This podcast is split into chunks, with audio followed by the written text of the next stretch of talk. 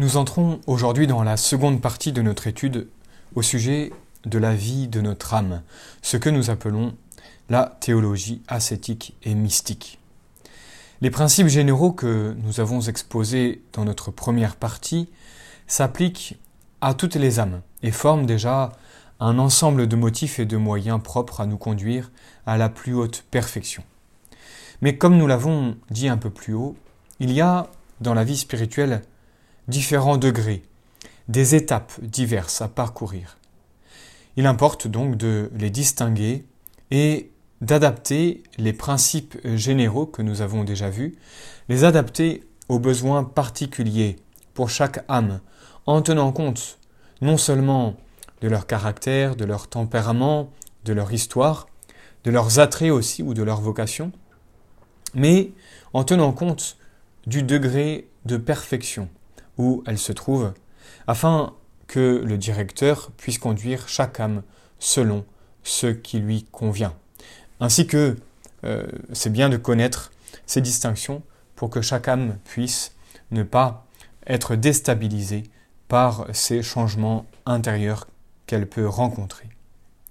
Le but de cette seconde partie est donc de suivre une âme à travers ses ascensions successives, depuis le premier moment où elle désire sincèrement progresser, jusqu'au plus haut sommet de la perfection. Chemin long, on s'en doute, et souvent pénible, mais où l'on goûte aussi les plus douces consolations. Avant d'entrer dans la description des trois voies, nous allons exposer brièvement le fondement de cette distinction. Pourquoi pouvons-nous euh, distinguer en trois voies ce parcours?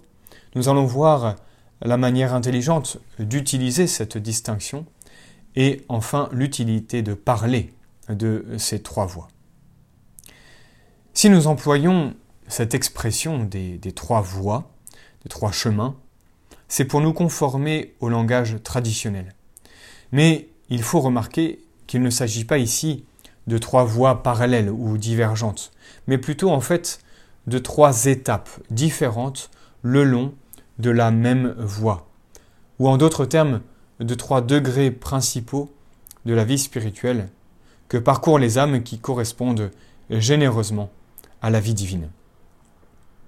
Dans chacune de ces voies, il y a des étapes euh, que nous signalerons, euh, nous signalerons les plus importantes et dont les directeurs doivent tenir compte. Il y a aussi, bien sûr, des formes et des variétés qui dépendent du caractère, de la vocation, de la mission providentielle que le bon Dieu euh, a pour chaque âme.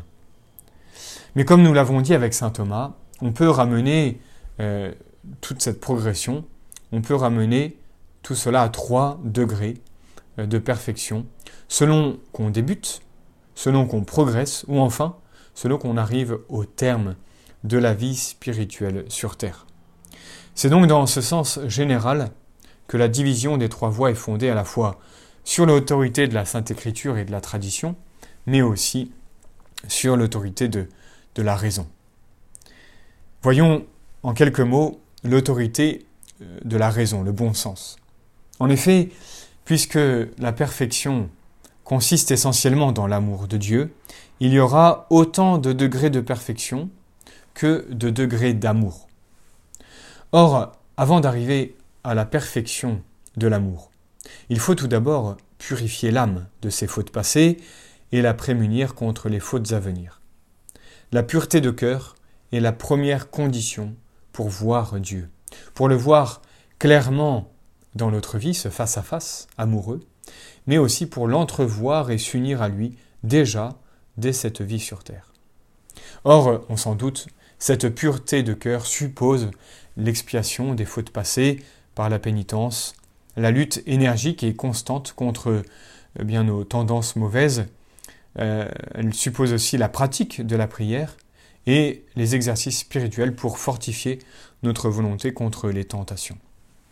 Tous ces moyens tendent à purifier l'âme et à l'affermir dans la vertu.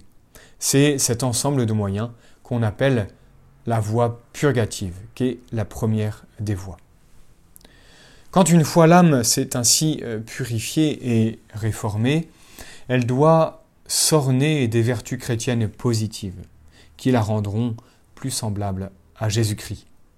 L'âme va donc s'appliquer à le suivre pas à pas, à reproduire progressivement cette disposition intérieure euh, en pratiquant à la fois les vertus morales, les vertus théologales. L'âme perfectionne son oraison, qui devient de plus en plus affective, et s'efforce d'aimer et d'imiter Jésus. Par là, on dit qu'elle marche dans la voie illuminative, car en fait suivre Jésus, c'est suivre la lumière. Et puis, le moment arrive où, purifié de ses fautes, assoupli et fortifié, docile aux inspirations du Saint-Esprit, l'âme n'aspire plus qu'à l'union intime avec Dieu. Elle le cherche partout, au milieu même des occupations les plus absorbantes. Son oraison se simplifie de plus en plus. C'est un regard affectueux et prolongé sur Dieu sous l'influence des dons du Saint-Esprit. C'est ce que nous appelons la voie unitive. Il faut noter que dans ces trois grandes étapes, sur ce parcours qui mène à l'union à Dieu, il y a bien sûr des nuances et des variétés. Nous en décrirons quelques-unes et l'étude de la vie des saints fera connaître les autres. Voyons maintenant la manière intelligente d'utiliser euh, cette distinction des trois voies. Pour utiliser cette distinction, il faut beaucoup de tact et de souplesse. Étudier sans doute les principes que nous exposerons, mais plus encore, il faut étudier chaque âme en particulier avec ses traits distinctifs et en tenant compte de l'action spéciale du Saint-Esprit sur elle. En effet, il n'y a rien d'absolu ni de, de mathématique.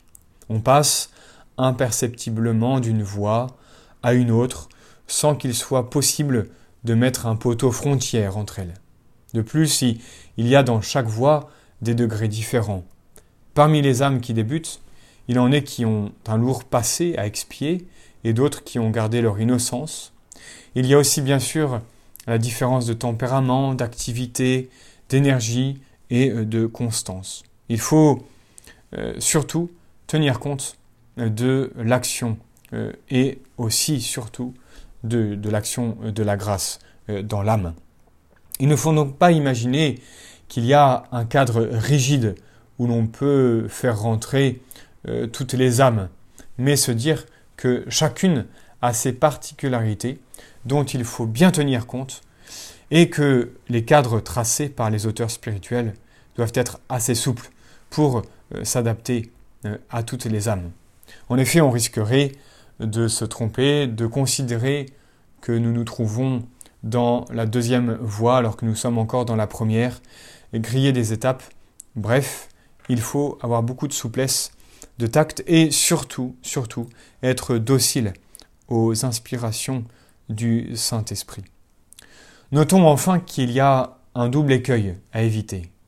Quelques-uns, comme on vient de le dire, voudrait brûler des étapes, c'est-à-dire parcourir beaucoup trop rapidement les degrés inférieurs pour arriver le plus tôt possible euh, à l'amour divin. Tout cela est très vertueux, vouloir s'unir, vouloir euh, se rapprocher de l'amour divin, mais euh, le bon Dieu utilise le temps et nous ne devons pas aller plus vite que le Seigneur. D'autres, au contraire, piétinent sur place et demeurent trop longtemps par leur faute dans justement les voies inférieures par manque de générosité ou par manque de méthode euh, aussi.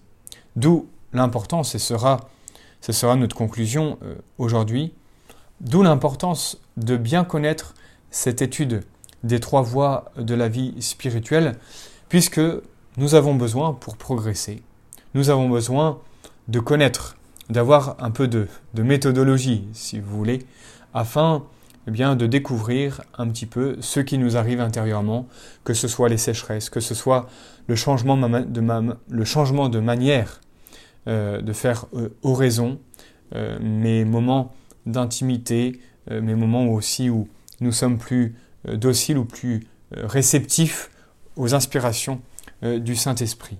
Bref, il est très utile d'étudier ces trois voies pour mieux comprendre les conseils du directeur et aussi de ne pas se décourager sur ce chemin long et aride qu'est la perfection. Entrons maintenant dans cet univers qu'est une âme généreuse.